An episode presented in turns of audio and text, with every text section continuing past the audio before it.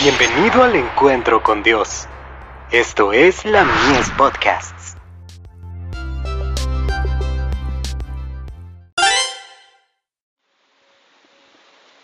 La fe por la cual vivo. Constructores y no destructores. Y edificarán los de ti los desiertos antiguos, los cimientos de generación y generación levantarás, y serás llamado reparador de portillos, restaurador de calzadas para habitar. Isaías 58, verso 12. Mientras el Señor trae dentro de su iglesia a los que están verdaderamente convertidos, al mismo tiempo Satanás trae a personas que no están convertidas. Mientras Cristo siembra la buena semilla, Satanás siembra la cizaña. Hay dos influencias opuestas que obran continuamente en los miembros de la iglesia. Una influencia obra la purificación de la iglesia, y la otra, la corrupción del pueblo de Dios.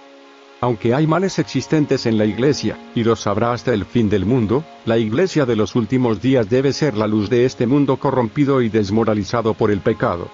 Hay solo una iglesia en el mundo que actualmente está reparando los portillos y restaurando las calzadas, y cualquier persona que esté llamando la atención del mundo, y de otras iglesias hacia esta iglesia y denunciándola como Babilonia, está haciendo una obra en armonía con aquel que es llamado el acusador de sus hermanos los que proclaman un mensaje bajo su propia responsabilidad individual, y mientras pretenden ser enseñados y guiados por Dios, hacen una obra que consiste especialmente en derribar lo que Dios ha estado construyendo por años, no están haciendo la voluntad de Dios.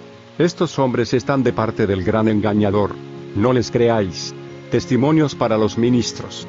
Páginas 45, 46 y 49 a las 51.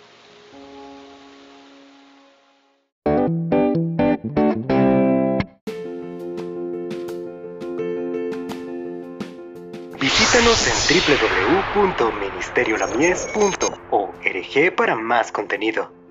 Dios te bendiga.